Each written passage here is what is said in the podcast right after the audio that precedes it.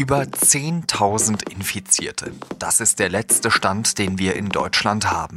Das Robert Koch Institut stuft die Gefährdung durch das Coronavirus als hoch ein. Deswegen die Empfehlung der Bundesregierung und der Wissenschaft, wer von zu Hause arbeiten kann, soll das auch tun. Unser Podcast ist an diesem Mittwoch auch zum ersten Mal im Homeoffice aufgenommen und produziert worden. Und mit Angelika Slavik, unserer Wirtschaftskorrespondentin in Hamburg, habe ich deshalb darüber gesprochen, was wir im Homeoffice beachten sollten. Ich heiße Jean-Marie Magro und Sie hören auf den Punkt. Zuerst mal eine gute Nachricht. Das Coronavirus verbreitet sich nicht schneller als in den letzten Tagen.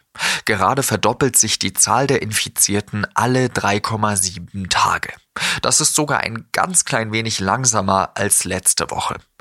Das ist aber noch immer sehr schnell und kein Grund zum Ausruhen, betont der Präsident des Robert Koch Instituts Lothar Wieler. Wenn wir es nicht schaffen, die Kontakte unter den Menschen wirksam und über einige Wochen nachhaltig zu reduzieren, dann ist es möglich, dass wir in zwei bis drei Monaten bis zu zehn Millionen Infizierte in Deutschland haben. Deswegen nochmal die Bitte an alle. Abstand halten, möglichst zu Hause bleiben, Kontakte am besten ganz vermeiden und Hygieneregeln einhalten. Also Hände waschen, am besten auch regelmäßig desinfizieren und nicht ins Gesicht greifen. Wir werden in etwa zwei Wochen sehen, ob die jetzigen Maßnahmen dabei helfen, die Verbreitung des Virus zu bremsen. Es muss uns aber auch allen klar sein, dass uns das Virus noch länger beschäftigen wird. Und es ist genauso klar, dass die getroffenen Maßnahmen immer wieder überprüft und angepasst werden müssen.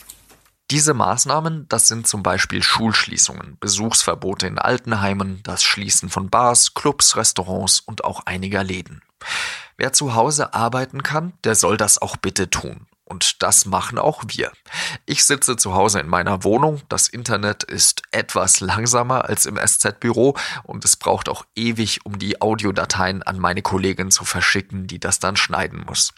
Im Keller bohren die Elektriker auf meinem Tisch habe ich ein Mikrofon aufgebaut und dahinter steht ein Schirm aus Schaum, der für einen möglichst guten Klang sorgen soll. Das sind zum Teil vielleicht sehr individuelle Probleme, aber es gibt natürlich genug Fragen, die Sie sich zum Thema Homeoffice stellen oder vielleicht auch Ihr Arbeitgeber sich stellt.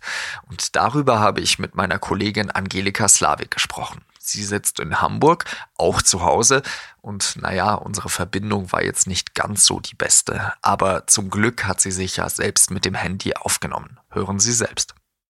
Also, Angelika, für mich ist es heute der erste Tag im Homeoffice. Kannst du mir irgendwelche Ratschläge geben, was ich denn tun kann, damit ich möglichst produktiv auch arbeite? Ich glaube, das Wichtigste ist, und da frage ich dich jetzt nicht, wie es bei dir aussieht, ähm, äh, ob du noch in deinem Pyjama bist oder ob du dich richtig angezogen hast. Ähm, man muss sagen, das ist ja so ein klassischer Gedanke, den viele Leute haben, wenn sie im Homeoffice arbeiten. Man muss sich gar nicht fertig machen, man kann direkt in seinem Pyjama mit Bärchen drauf äh, zum, zum Schreibtisch und zum Laptop gehen. Das ist natürlich was, das kann man vielleicht am ersten Tag mal ausprobieren, aber es wird sich ähm, zeigen, dass das ganz schlecht ist für die Produktivität. Ähm, es hilft wahnsinnig, wenn du dich richtig anziehst, so als würdest du wirklich äh, ins Büro fahren. Das gibt dir ein anderes Gefühl und das wird dir sozusagen eine andere Haltung vermitteln und äh, erhöht extrem deine Chancen, dass, dass dein erster Homeoffice-Tag auch wirklich ein Arbeitstag wird. Wie kann ich denn solche Fehlerquellen vermeiden? Denn hier zu Hause kann ich ja ganz schnell so zur Kaffeemaschine laufen oder mir vielleicht einen Tee aufgießen oder was zu essen machen. Wie äh, kann ich mich da wirklich zwingen, dass ich dann auch wirklich gut arbeite? Also wichtig ist es auf jeden Fall, das empfehlen alle Experten, dass man klar definiert, wann der Arbeitstag beginnt und wann er auch endet. Manche Leute machen das tatsächlich, indem sie so eine Art Arbeitsweg simulieren. Das heißt sozusagen, sie ziehen sich an, gehen eine Runde um den Block oder gehen in den Park, ähm, solange man das jetzt noch darf.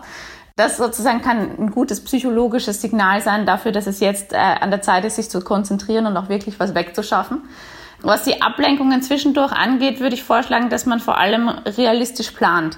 Das heißt, es ist ja auch im Büro so, dass man nicht die ganze Zeit acht Stunden am Stück arbeitet, sondern äh, da ist es ja auch so, man äh, tratscht mit den Kollegen, man trinkt einen Kaffee, man, äh, manche Leute gehen rauchen zwischendurch. Ähm, und solche Pausen kann man sich natürlich auch einplanen. Das heißt, äh, man kann sich zum Beispiel vornehmen, okay, ich arbeite jetzt zwei Stunden konzentriert am Stück. In der Zeit gehe ich nicht zum Kühlschrank und dann hat man die Belohnung ähm, vielleicht auch wieder verdient. Wie ist das denn, wenn ich zum Beispiel zwischendurch mal einkaufen gehen möchte? Ist das überhaupt drin? Weil so etwas würde ich ja an einem normalen Arbeitstag wahrscheinlich nicht machen. Es kommt ein bisschen darauf an, äh, was in der Firma, wo man arbeitet, üblich ist.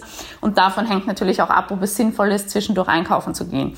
Ich persönlich würde auch sagen, es ist eine Frage, äh, wie weit denn der Supermarkt weg ist und wie viel man kaufen möchte. Also ich würde keinen zweistündigen Großeinkauf äh, mitten in meinen Arbeitstag setzen. Ich glaube, das wird nicht so gut funktionieren.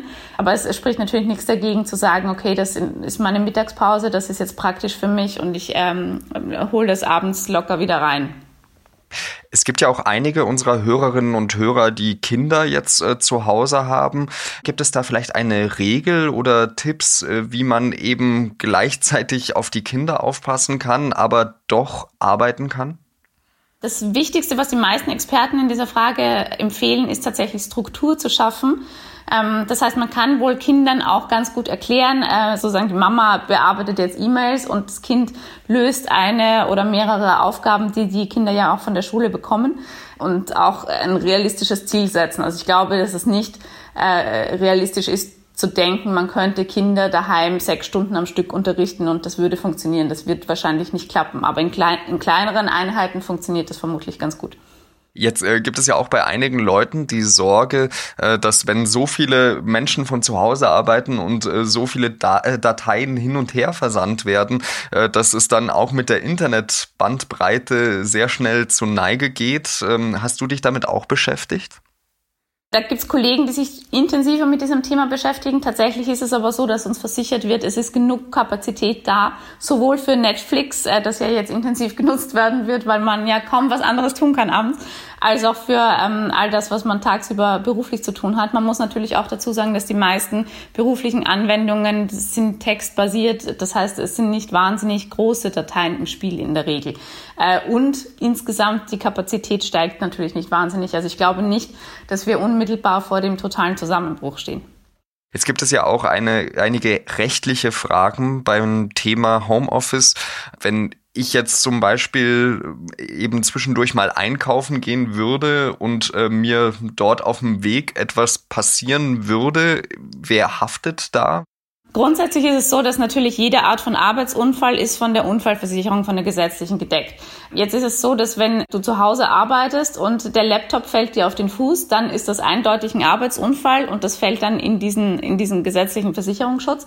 Wenn du aber privat einkaufen gehst, auch während der Arbeitszeit, dann ist das nicht so. Es gilt auch zum Beispiel, wenn du äh, privat äh, zum Kühlschrank willst und dabei ausrutscht, dann stehen die Chancen wahrscheinlich eher schlecht, dass das als Arbeitsunfall durchgeht. Okay, aber wenn ich zur Toilette gehen würde, dann schon. Das ist tatsächlich äh, ein, ein, Fall, über den Juristen immer wieder streiten. Ich glaube, dass man wahrscheinlich argumentieren könnte, dass das äh, ein normaler Vorgang während der Arbeitszeit ist. Ja.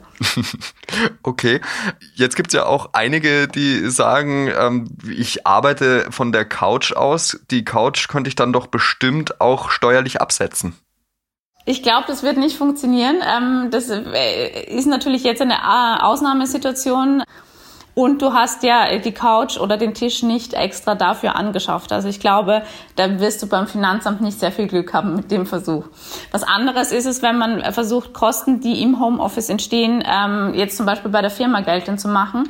Das heißt sozusagen berufliche Telefonate, die von einem privaten Anschluss geführt werden, zum Beispiel, die kann man äh, in der Regel ab, äh, dann mit der Firma abrechnen, zum Beispiel.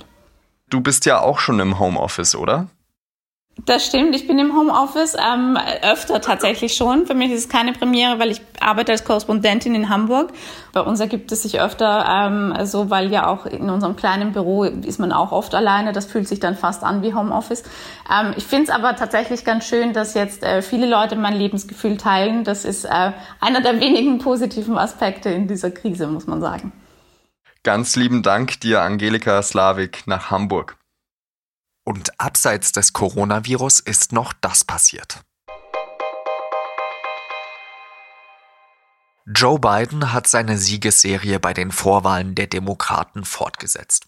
Auch in den Bundesstaaten Florida, Illinois und Arizona hat er seinem letzten Konkurrenten Bernie Sanders keine Chance gelassen. Eigentlich hätte auch in Ohio gewählt werden sollen, dort hat der Gouverneur aber wegen des Coronavirus die Wahl in letzter Minute auf Juni verschoben. Biden steht damit so gut wie fest als Kandidat der Demokraten bei den US-Präsidentschaftswahlen. Sanders möchte aber wohl vorerst im Rennen bleiben, um weiterhin Druck auf Biden auszuüben.